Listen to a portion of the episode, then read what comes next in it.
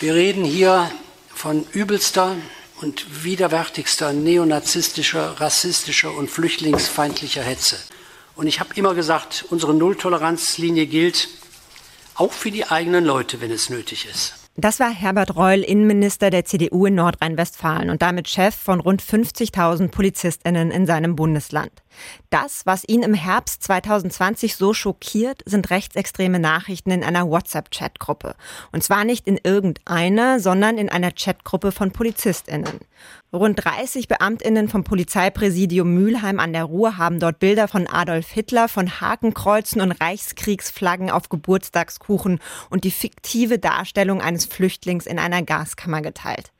Wir wollten wissen, was ist aus der Sache geworden? Wurden die Polizistinnen bestraft? Haben sie ihre Jobs verloren oder sind sie weiter im Dienst? Und auch ganz allgemein gefragt, wie gut bekommt die Justiz diese Fälle zu greifen? Und damit herzlich willkommen zu einer neuen Ausgabe unseres ARD-Podcasts Die JustizreporterInnen. Mein Name ist Claudia Kornmeier und zu Gast bei mir heute ist mein Kollege Markus Seel. Hallo Markus. Hallo Claudia. Du hast dich mit dem Thema ja ziemlich ausführlich beschäftigt, würde ich sagen, Gespräche geführt und auch solche Bilder und Videos aus diesen Chatgruppen tatsächlich angeschaut. Wie verbreitet sind solche Gruppen denn? Man kann vielleicht sagen, dass es bundesweit verteilte Einzelfälle sind. Also sind eben nicht, ist es nicht ein Phänomen, was jetzt nur in einer ganz bestimmten Polizeidienststelle nur in einem Bundesland aufgetreten wäre, sondern eben verteilt über Deutschland. Also in Nordrhein-Westfalen sind zwei Chatgruppen bekannt geworden. In einer dieser Gruppe sind so, ja, so rund 15 Leute drin gewesen. In der anderen Gruppe sind es so ungefähr 30. Aber ähm, sind auch Fälle bekannt geworden in Baden-Württemberg, in Bayern und auch in Hessen. Und das Interessante ist eben, dass die Innenbehörden, die Innenminister der Länder, gar nicht so ganz genaue Zahlen haben und wissen, wie viele von diesen ja, Fällen von rechtsextremistischen Chatgruppen es eigentlich überhaupt gibt, weil die das gar nicht so genau erfassen. Das liegt daran, dass jetzt erstmal der Umstand, dass es eine rechtsextremistische Chatgruppe gibt, noch per se jetzt erstmal kein Delikt erfüllt und deshalb jetzt auch erstmal nicht wie in der Kriminalstatistik oder so gesondert auftaucht. Aber das heißt, keine Einzelfälle, nicht nur ein Problem in einem Bundesland oder auch nur in einer bestimmten Polizeidienststelle. Und deshalb hat ja auch nicht nur Reul damals reagiert, sondern auch Bundesinnenminister Horst Seehofer. Im Bundestag war das damals im Herbst 2020. Und bei der Bekämpfung des Rechtsextremismus ist die Linie der Bundesregierung auch vollkommen äh, klar. Äh, wir äh, klären auf, wir vertuschen nichts, wir verfolgen rigoros und wir richten uns nach dem Prinzip Null Toleranz für Rechtsextremisten, ganz gleich auf, welchen, auf welcher Ebene und in welcher Berufsgruppe. Also das heißt, Null Toleranz versprechen beide, das klingt doch erstmal streng und gut, oder? Ja, das klingt erstmal ähm, gut und streng und auch nach hartem Durchgreifen. Aber die Frage, die ich mir auch dann gestellt habe, ist, was bleibt denn da eigentlich am Ende übrig für die Beamtinnen und Beamten als, als rechtliche Konsequenzen? Also was, was droht denen eigentlich und was bleibt letztendlich eigentlich übrig von diesem ausgerufenen Prinzip von Null Toleranz? Und ja, diesen Fragen bin ich nachgegangen und habe mit einem Rechtsanwalt gesprochen, mit der Staatsanwaltschaft und mit Verwaltungsrichterinnen und Verwaltungsrichtern. Okay, klingt interessant, aber lass uns doch erst noch mal einen Schritt zurückgehen. Wie muss man sich denn so eine WhatsApp-Chatgruppe vorstellen? Also was ist da los? Was wird da besprochen? Was wird da geteilt? Ja, also nach allem, was ich dazu gehört habe, sind das, sind das so gemischte Runden, muss man sagen. Also das, das sind Chatgruppen, da schließt sich so eine ganze Dienstgruppe der Polizei ähm, zusammen und die tauschen da ganz verschiedene Sachen aus. Also es gibt da auch ganz verschiedene Personen oder, oder sozusagen Leute, die da eine ganz bestimmte Rolle haben. Also es gibt, so hat man mir das erzählt, so eine Handvoll Leute, die würde man so bezeichnen, vielleicht als Alpha-Tiere oder auch als Redelsführer. Das sind die, die so in dieser Chatgruppe so den Ton angeben. Und eben auch dann die waren jetzt in diesen NRW-Fällen, die eben fremdenfeindliches und rassistisches Material da in diese Gruppe gepostet haben. Und dann hat man in diesen ähm, Chatgruppen, aber auch ähm, andere Leute aus der Dienststelle, Polizistinnen und Polizisten, die vielleicht aber auch nur Interesse daran haben zu erfahren, kann ich meine Schicht am Wochenende tauschen, mit wem sitze ich am nächsten Tag zusammen im Streifenwagen und wo oder wie findet die nächste Grillparty statt und eben auch alles dazwischen, also zwischen diesen Alpha-Tieren und denen, die vielleicht eher nur Interesse daran haben, ähm, da über dienstliche Belange auf dem aktuellen Stand zu sein. Also eine Mischung zwischen Grillparty bis zu dem geteilten Adolf Hitler-Bild. Das sind so diese Chatgruppen, über die wir hier sprechen. Lass uns die Konsequenzen anschauen und zwar mit den strafrechtlichen beginnen, weil daran denkt man ja vielleicht als allererstes. Was droht Beamtinnen und Beamten denn, die in solchen Gruppen sind? Was kann da strafbar sein? Ja, ich glaube, genau vor dieser Frage stehen auch die Strafverfolgerinnen und Strafverfolger. Ja, einerseits ist das für die bekannteste Terrain, aber eben auch Neuland. Und die müssen sich eben ganz genau auch anschauen, wer hat da in dieser Chatgruppe am Ende was genau gemacht. Und im Fokus stehen natürlich zuerst diese Personen, von denen wir gerade schon so ein bisschen sprachen, die ja eher die Alpha-Tiere sind, die eben selbst aktiv Beiträge, Fotos, Videos, Texte da, da reingepostet haben. Und da müssen sie sich zuerst mal fragen, ist das denn eigentlich strafbar? Und wenn man jetzt so durchs, durchs Strafgesetzbuch äh, blättert, dann fällt ein Straftatbestand auf, der heißt Verwenden von Symbolen oder Verwenden von Kennzeichen verfassungsfeindlicher Organisationen. Und ja, der soll verhindern, dass, dass in Deutschland eben öffentlich ähm, Nazi-Symbole verbreitet werden, gezeigt werden. Also alles von, von Hakenkreuze über SS-Zeichen bis zu Adolf Hitler Bilder. Aber der entscheidende Punkt dabei ist eben, und so haben mir das auch die Strafverfolger erzählt, dass eben nach dem Strafrecht nur das strafbar ist an diesem Straftatbestand, wenn diese Nazi-Symbole auch öffentlich verwendet werden, also nach außen gezeigt werden. Und wenn man jetzt auf diese Chatgruppen schaut, diese Chatgruppenfälle, dann stellt sich eben die Frage, wenn diese Fotos, Videos in dieser Chatgruppe bleiben, sind sie dann eigentlich öffentlich verbreitet oder sind sie quasi nur intern geblieben? Und da ist es grundsätzlich in der Rechtsprechung äh, eigentlich so, dass man sagt, WhatsApp-Gruppen, die ja begrenzt sind auf die Teilnehmer und wo man ja nicht einfach irgendwo sagen kann, da kann ich jetzt freiwillig beitreten dieser Gruppe, sondern muss ja entsprechend von jemand hinzugefügt werden, dass das im Prinzip geschlossene Benutzer sind, ein geschlossener Nutzerkreis ist und damit alles, was ich in einen geschlossenen Nutzerkreis stelle, nicht öffentlich ist. Das war jetzt Rechtsanwalt Christoph Arnold und wenn ich ihn richtig verstanden habe, dann heißt das, diese WhatsApp-Gruppen, die sind nicht öffentlich und das hat dann zur Konsequenz, dass alles, was da gepostet ist, auch nicht strafbar ist. Also auch, wenn dort wirklich harter Nazikram verbreitet wird. Ja, das, das scheint so die, die Linie zu sein, die die Rechtsprechung und auch die Strafverfolger so einschlägt. Also zum Beispiel in Baden-Württemberg ähm, gab es einen Fall, dort hat die Staatsanwaltschaft ermittelt ähm, zu einer Chatgruppe, da hatten sich Polizisten, die sich noch in der Ausbildung befinden, zusammengeschlossen und Sachen ausgetauscht. Da war auch ein Mann dabei, der hat Dateien mit NS-Hintergrund verschickt. Und dazu hat mir der Staatsanwalt und Pressesprecher der Staatsanwaltschaft Baden-Baden, Michael Klose, erklärt. Das Verfahren wurde dann Ende Juli 2020 eingestellt, weil die Ermittlungen nicht genügenden Anlass zur Erhebung der öffentlichen Klage ergaben. Äh, Knackpunkt war, dass die inkriminierten WhatsApp-Chats und Dateien nur innerhalb der Chatgruppe äh, verbreitet wurden und die Personen persönlich miteinander bekannt und verbunden waren so dass es letztlich am Tatbestandsmerkmal der Öffentlichkeit gescheitert ist. Regelmäßig scheitert die strafrechtliche Verfolgung, weil es in diesen Fällen eben an der öffentlichen Verbreitung fehlt.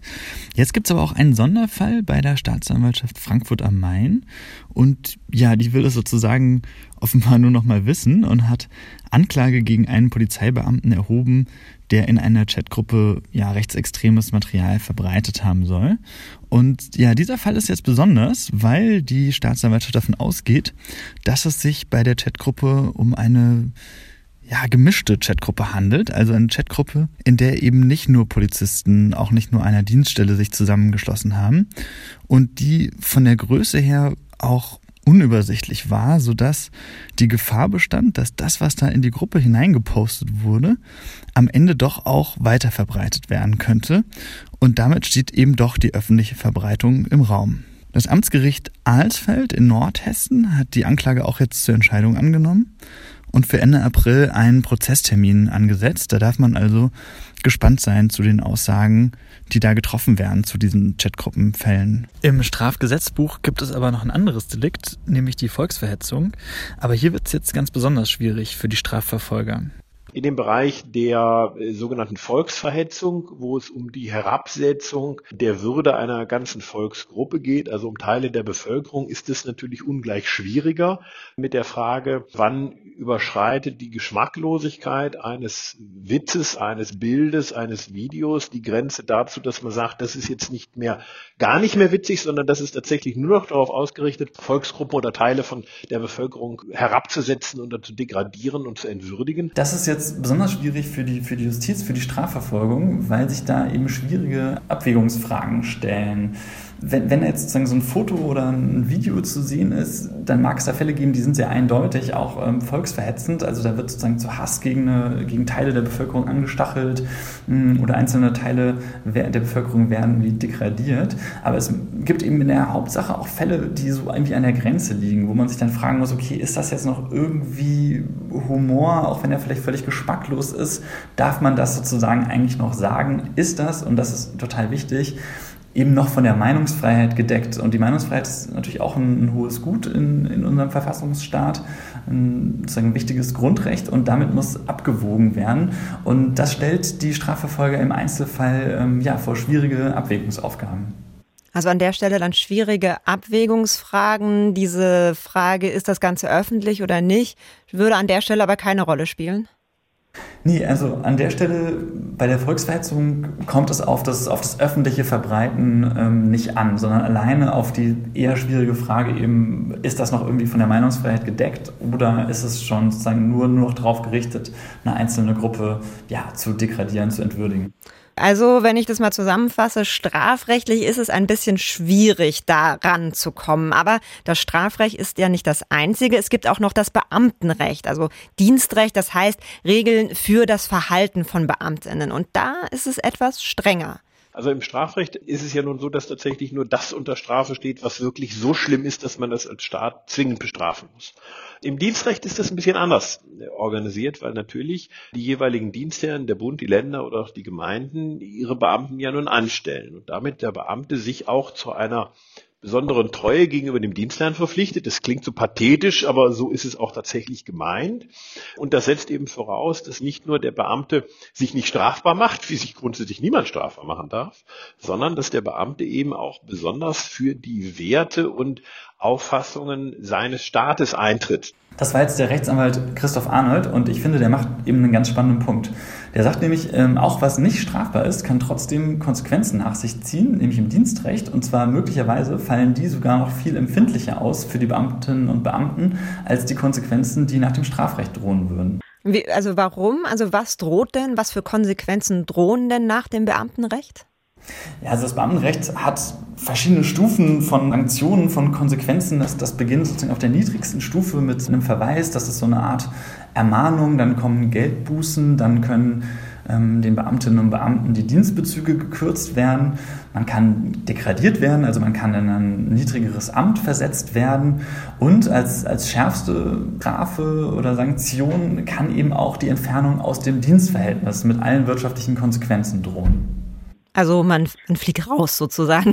Man fliegt raus, ja, verliert auch alle Ansprüche. Ähm, das ist schon natürlich eine sehr heftige Konsequenz. Also viele entscheiden sich auch für den, für den Staatsdienst, weil der Sicherheiten bietet, weil man damit irgendwie gut planen kann. Und wenn man jetzt plötzlich entfernt wird aus dem Dienstverhältnis, dann ist das schon für eine Existenz ähm, eine sehr einschneidende Maßnahme. Möglicherweise für den einzelnen Beamten, für die einzelne Beamtin als ja, empfindlicher empfunden als jetzt, sage ich jetzt mal, eine reine Geldstrafe aus dem Strafrecht. Und aber wie ist das denn jetzt? Kommt man denn mit dem Beamtenrecht da dran? Also nach dem Beamtenrecht machen die da irgendwas falsch, weil beim Strafrecht war das ja eben nicht der Fall. Ja, also was, was glaube ich interessant ist, dass das, das Beamtenrecht ist eben ein, ein Recht, was, was ganz anderes vor Augen hat als, als das Strafrecht. Also im Beamtenrecht interessiert man sich eben dafür, habe ich hier eine Beamtin, habe ich einen Beamten, die oder der über eine verfassungsfeindliche Gesinnung verfügt. Also ist dieser Beamte, Beamtin, ist der deshalb ungeeignet und ähm, muss deshalb Konsequenzen aus dem, aus dem Beamtenrecht fürchten. Und weil das Beamtenrecht den Fällen so eine Art Gesamtabwägung vornimmt, kann es jetzt auch viel genauer in diese Chatgruppenfälle reingucken. Also da interessiert es aus einer beamtenrechtlichen Perspektive viel mehr, okay, welche Rolle hatte die Person in der Chatgruppe, was hat sie da genau gemacht, wie hat sie sich verhalten, was hat sie wie wahrgenommen, wie hat sie sich zu einzelnen Beiträgen, die da gepostet wurden, denn am Ende verhalten. Also es geht dann so um die Frage, hat jemand eine verfassungsfeindliche Gesinnung, oder? Und muss es deswegen dienstrechtliche Konsequenzen geben? Genau, also im Beamtenrecht kommt es sozusagen darauf an, gibt es diese verfassungsfeindliche Gesinnung und da können alle möglichen Dinge eine, eine Rolle spielen. Ja? Wenn ich mich das frage, ein Aspekt für diese verfassungsfeindliche Gesinnung kann eben auch das Verhalten in so einer Chatgruppe sein. Und man puzzelt das sozusagen wie so mit so Puzzleteilen dann zusammen und sagt, die Person hat sich hier so verhalten und gegenüber dem hat sie auch noch das gesagt und sonst ist auch noch über sie bekannt, dass sie, dass sie Folgendes getan hat. Und dann komme ich eben zu einer Gesamtbetrachtung und sage, wenn ich das alles zusammennehme, wiegt das so schwer, dass, dass hier eine verfassungsfeindliche Gesinnung vorliegt und dass das dem Ansehen der Polizei schadet. Mhm. Und diese ganzen beamtenrechtlichen Fragen, die landen dann ja nicht bei der Staatsanwaltschaft, sondern eben werden erstmal in der Behörde selber geprüft und dann kommen sie im Zweifel vor die Verwaltungsgerichte. Und da hast du ja auch mit einem Verwaltungsrichter drüber gesprochen. Ich habe da mit Norbert Klein drüber gesprochen. Der ist Verwaltungsrichter für Disziplinarrecht und ähm, Pressesprecher auch des Verwaltungsgerichts in Düsseldorf. Und das ist das Verwaltungsgericht, wo auch diese ersten Fälle, also Gerichtsfälle von solchen extremistischen Chatgruppen aus der nordrhein-westfälischen Polizei aufgelaufen sind. Und hier ist eben auch interessant, der sagt auch, diese Fälle sind für die Verwaltungsrichterinnen und Verwaltungsrichter noch Neuland und auch für die stellen sich eben noch viele ungeklärte Fragen. Und eine ist etwa, wenn der betreffende Beamte weiß oder aus anderen äh, Zusammenhängen äh, wissen müsste, welche äh, Inhalte in dieser Chatgruppe ausgetauscht werden, könnte das schon problematisch sein, auch wenn er einzelne konkrete Nachrichten nicht zur Kenntnis genommen hat. Also wer sich in eine zweifelhafte Gruppe begibt, das kann dann auch für ihn problematisch werden. Das heißt, allein in so einer WhatsApp-Gruppe Mitglied zu sein, kann schon problematisch sein. Also auch wenn man nichts verschickt, Beiträge von anderen vielleicht nicht mal richtig anschaut.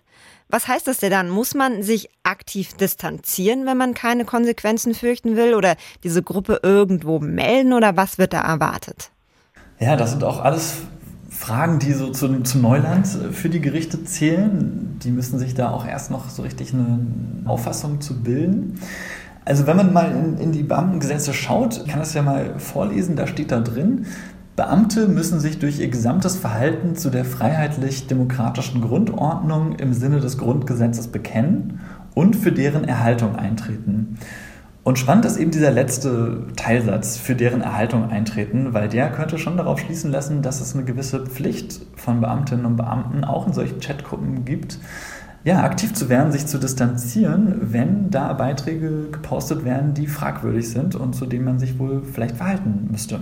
Aber die Gerichte sind, wie gesagt, da auch noch vorsichtig. Die tasten sich da so ein bisschen voran und versuchen natürlich jetzt auch so von Entscheidung zu Entscheidung da eine Linie zu finden. Was will man von, von Beamtinnen und Beamten verlangen? Wie müssen die sich in Chatgruppen zu fragwürdigen Beiträgen verhalten? Also wer sich in so einer Gruppe befindet und darum weiß, welche Inhalte da ausgetauscht werden, der könnte möglicherweise, sage ich mal ganz vorsichtig, weil das noch nicht entschieden worden ist, auch die Verpflichtung haben, entweder zu protestieren oder sich zu distanzieren von solchen Inhalten oder sogar aus der Gruppe auszutreten.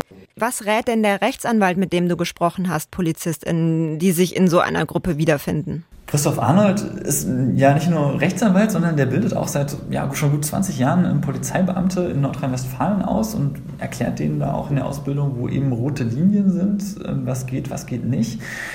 Ja, der hat darauf auch jetzt keine pauschale Antwort. Der hat mir so ein bisschen erzählt, man sollte sich im ersten Schritt als, als Beamtin, als Beamte persönlich fragen, wenn man in so einer Chatgruppe solche fragwürdigen Dinge mitkriegt, wie weit gehe ich das noch mit? Das klingt jetzt so ein bisschen, so ein bisschen naiv vielleicht. Ich glaube, man muss eben einfach sehen, das hat der Christoph Arnold mir auch nochmal erklärt, wenn man sich in die, in die Situation von solchen Polizeibeamten, Beamtinnen in so einer Chatgruppe versetzt, dann ist das einfach eine ja, nicht ganz einfache Situation, vor der die dann stehen. Da sind eben oft diese Alpha-Tiere, die dann den Ton angeben, da sind eben oft auch ältere, oft auch männliche Kollegen, äh, die da solche Dinge posten und da muss man sich natürlich auch als, als jüngere Beamtin oder Beamte auch erstmal dazu entscheiden, sich durchringen, denen jetzt erstmal was entgegenzusetzen. Ja? Also klar, die Rechtsordnung, wir würden das irgendwie erwarten, dass man sich da dazu entsprechend verhält. Aber es ist eben nicht so einfach, äh, sagte der Rechtsanwalt Arnold mir, sich da wirklich durchzuringen und ja, da sich zu distanzieren, weil man muss sich auch überlegen, die, die Polizeibeamtinnen und Beamten, die sitzen ja möglicherweise am nächsten Tag wieder zusammen im Streifenwagen oder müssen am Wochenende zu einem großen Einsatz. Das sind alles so Dinge, die dieses ganze Thema rund um Melden und, und Distanzieren eben schwierig machen.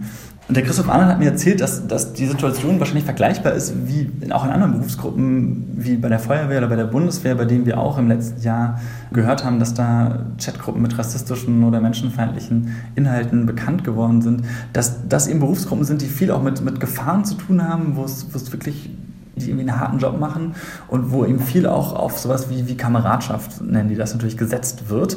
Und alles, was, was sozusagen dieses, dieses Kameradschaftsgefühl, dieses Vertrauensgefüge da bei der Arbeit beeinträchtigt, das überlegt sich natürlich jede Polizeibeamtin, jeder Polizeibeamte ähm, zweimal. Ja? Gehe ich da zu meinen Vorgesetzten, melde ich den Vorgang, ähm, schreibe ich jetzt in der Chatgruppe noch meine politische Distanzierung dazu. Das ist irgendwie ein, ein Raum, der, der sehr sensibel ist. Kommen wir doch nochmal zurück auf die konkreten Fälle, über die wir ganz am Anfang gesprochen haben. Das ist ja jetzt ein halbes Jahr her. Was ist aus der angekündigten Null-Toleranz geworden? Also in den, in den meisten Fällen, die da bekannt geworden sind, gab es jetzt erstmal eine Suspendierung. Das ist eine vorläufige Maßnahme, keine, keine endgültige Sanktion. Damit will man eigentlich erstmal erreichen, dass, dass die Angelegenheit sozusagen auf Eis gelegt wird und die Behörden erstmal genug Zeit noch haben, den Sachverhalt noch aufzuklären, das noch weiter zu ermitteln. Zwei Fälle haben jetzt das Verwaltungsgericht Düsseldorf zuletzt erreicht und beide Male haben sich Polizeibeamtinnen, es waren zwei Frauen, gegen ihre, ja, gegen sie ausgesprochene Suspendierung gewehrt. Und in einem Fall hat das Verwaltungsgericht recht klar den Versuch der Polizistin abgewehrt und hat die Suspendierung aufrechterhalten, eben weil der Vorwurf gegen sie sehr schwer wog. Es ging da eben um heftige Inhalte und den Richterinnen und Richtern war das, schien das gerechtfertigt die Suspendierung aufrechtzuerhalten. Und interessanterweise in diesem Urteil, das ich mir nochmal näher angeschaut habe, begründet die Behörde diesen Verdacht der verfassungsfeindlichen Gesinnung bei der Polizistin auch damit, dass sie sich zu Fotos, die sie in der Chatgruppe erhalten hat, nicht entsprechend distanziert hat. Und das Verwaltungsgericht, was über diese Wertung nochmal zu entscheiden hatte, hat das auch nicht beanstandet. Also das könnte so ein bisschen in die Richtung deuten, dass die auch davon ausgehen, dass wenn man sich nicht in so einer Gruppe ausreichend distanziert von solchen fragwürdigen Inhalten, dass das eben am Ende auch dann gegen einen verwendet wird und ein Puzzleteil ist, was sich zusammensetzt, wenn es darum geht, liegt hier eine verfassungsfeindliche Gesinnung vor. Mhm. Und in dem anderen Fall? Ja, der andere Fall, der das Verwaltungsgericht Düsseldorf erreicht hat, der ist so ein bisschen skurril, muss man sagen. Skurril deshalb, weil es da um eine Beamtin ging, die hat ein Video oder einen Screenshot von einem Video in dieser Chatgruppe gepostet, und das war aber ein Video, wo man eigentlich ziemlich klar sagen muss, wenn man sich das anschaut, ziemlich klar sagen muss, das ist eigentlich eine, eine Parodie oder ein Satirevideo. Es, es, es heißt ähm, Weihnachten äh, mit Hitler und dort sieht man einen, einen Schauspieler oder einen Kabarettisten, der sich mehr schlecht als recht als, als Adolf Hitler verkleidet hat, also einen entsprechenden Bart angeklebt, so ein braunes Hemd, eine, eine Armbinde und er meldet sich aus einem fiktiven Keller und ähm, äußert sich eben da so zu, zu, zu, Weihnachten, singt irgendwie Weihnachtslieder. Also es wäre jetzt absolut nicht mein Humor, aber man muss schon sagen, es ist jetzt offensichtlich kein Video, was, was Hitler und das NS-Regime in irgendeiner Weise verherrlicht. Und so hat das auch das Verwaltungsgericht in Düsseldorf dann gesehen. Und aber wieso kam sowas überhaupt vor Gericht? Also was ist da schiefgelaufen? Das ist vielleicht auch Ausdruck von, von so einem gewissen Übereifer, der, der bei dem Thema dann aufkam, nachdem so viele Fälle bekannt geworden sind von diesen Chatgruppen dass man vielleicht dann bei den Behörden gesagt hat, bei der Verfolgung, okay, im Zweifel doch verfolgen, im Zweifel doch auch den Schritt mit zu Gericht mitgehen. Vielleicht ist das eben auch Ausdruck von, von diesem ausgerufenen Null-Toleranz-Prinzip, dass man jetzt sagt, man, man probiert eben wirklich auch alles lückenlos zu verfolgen. Jetzt in dem Fall sieht man vielleicht, okay, jetzt ist es sozusagen schiefgegangen. Das sind vielleicht aber auch so Nebenfolgen jetzt davon, dass ich das auch so noch ein bisschen einspielen muss, genau hinzugucken und zu bewerten, was ist da jetzt wirklich Parodie und was, was sind wirklich Fälle, die, die besorgniserregend sind. Null Toleranz war ja so eine Ansage von der Politik damit klarkommen, damit umgehen, das Ganze umsetzen, müssen dann aber nachher die Gerichte, Staatsanwaltschaften, die, wer auch immer da ermitteln muss. Was halten die denn von dieser Ansage Null Toleranz? Ja, die, das habe ich die auch gefragt natürlich und die halten von dieser Nulltoleranz-Ansage ähm, nicht so viel, wenn es um ihre eigene Arbeit geht. Ermitteln mit Nulltoleranz heißt für uns, dass wir mit allen uns zur Verfügung stehenden Mitteln den Sachverhalt aufklären, es heißt aber nicht, dass wir das Gesetz missachten, wenn wir einen Sachverhalt festgestellt haben und rechtlich prüfen, ob er einen Straftatbestand erfüllt und wir kommen zu dem Ergebnis, dass dem nicht so ist, dann stellen wir das Verfahren ein. Wir sind an Recht und Gesetz gebunden und das ist auch gut so, sonst wären wir genau in dem Bereich, den wir bekämpfen wollen, nämlich in einer Diktatur, wo Einzelne ungebunden Leute anklagen und verurteilen können. Und so ist es bei uns ja zum Glück nicht. Markus, abschließend, wie ist denn dein Eindruck? Was ist von der Recherche geblieben? Was gab es irgendwas, was dich überrascht hat? Ja, also ich hatte schon den Eindruck, dass neben kleineren Unsicherheiten wie jetzt bei diesem Parodievideo, über das wir jetzt gerade nochmal gesprochen haben, die Ermittler, also bei den Behörden und auch die Gerichte eigentlich diese Fälle dieser WhatsApp-Gruppen ganz gut in den Griff bekommen. Also auch wenn es da noch viele Fragen letztlich zu klären gilt, also insbesondere zu diesen neuen Fragen, wie was passiert mit den Beamtinnen und Beamten, die vielleicht irgendwas nur wahrgenommen haben, haben sie es überhaupt wahrgenommen, ähm, Beitrag, müssen sich dazu distanzieren. Da sind, glaube ich, noch so Detailfragen zu klären, aber so im Großen und Ganzen können die Gerichte und die Ermittler da ganz gut arbeiten mit. Wobei man sagen muss, Ermittler jetzt nicht die Strafermittler, an die man ja vielleicht als erstes denken mag, sondern eben die internen und dann das Dienstrecht, das Beamtenrecht. Das ist das, was es in den Griff kriegt, nicht das Strafrecht, wenn ich dich richtig verstanden habe. Ja, also die Mehrzahl der, dieser Chatgruppenfälle landen im Bereich des Disziplinarrechts. Fast alle strafrechtlichen Ermittlungen, wenn da nicht noch was Neues dazugekommen ist, sind eigentlich eingestellt worden. Also im Strafrecht kann man da keine Konsequenzen ziehen, verhängen, sondern das spielt alles im, im Beamtenrecht. Aber die Fälle, in denen in den Chatgruppen dann auch rechtsextremistisches Material gepostet wurde, die können dann auch wirklich zur Höchststrafe, zur Entlassung aus dem, aus dem Dienstverhältnis führen. Und das fand ich schon eine spannende Erkenntnis aus dieser, aus der Recherche, dass, dass wenn man zuerst vielleicht denkt, ach, das Strafrecht ist irgendwie so das, das, was die härtesten Konsequenzen hat, muss man schon sagen, dass im Dienstrecht eben das auch gut austariert ist und vielleicht dann da für die Beamten und Beamtinnen doch die abschreckenderen ähm, Konsequenzen letztendlich drohen. Mhm. Also doch persönlich durchaus äh, Wirkungen haben kann. Vielen Dank, Markus, für diese Einblicke. Vielen Dank dafür, dass du da warst, dass du diese Recherche gemacht hast. Ja, also mir hat das auch sehr viel Spaß gemacht. Ich habe da auch wirklich viel mitgenommen. Vielen Dank und ja, bis zum nächsten Mal. Vielen Dank an euch fürs Zuhören und wenn ihr uns schreiben wollt, was wir besser machen können, welche Themen wir behandeln sollten, wenn es irgendwelche Fälle gibt, die euch ganz besonders interessieren, dann schreibt uns gerne eine E-Mail an justizreporterinnen.swr.de oder hinterlasst uns Kommentare auf unserer Facebook-Seite ARD Rechtsredaktion. Damit verabschiede ich mich und bis zum nächsten Mal. Wow.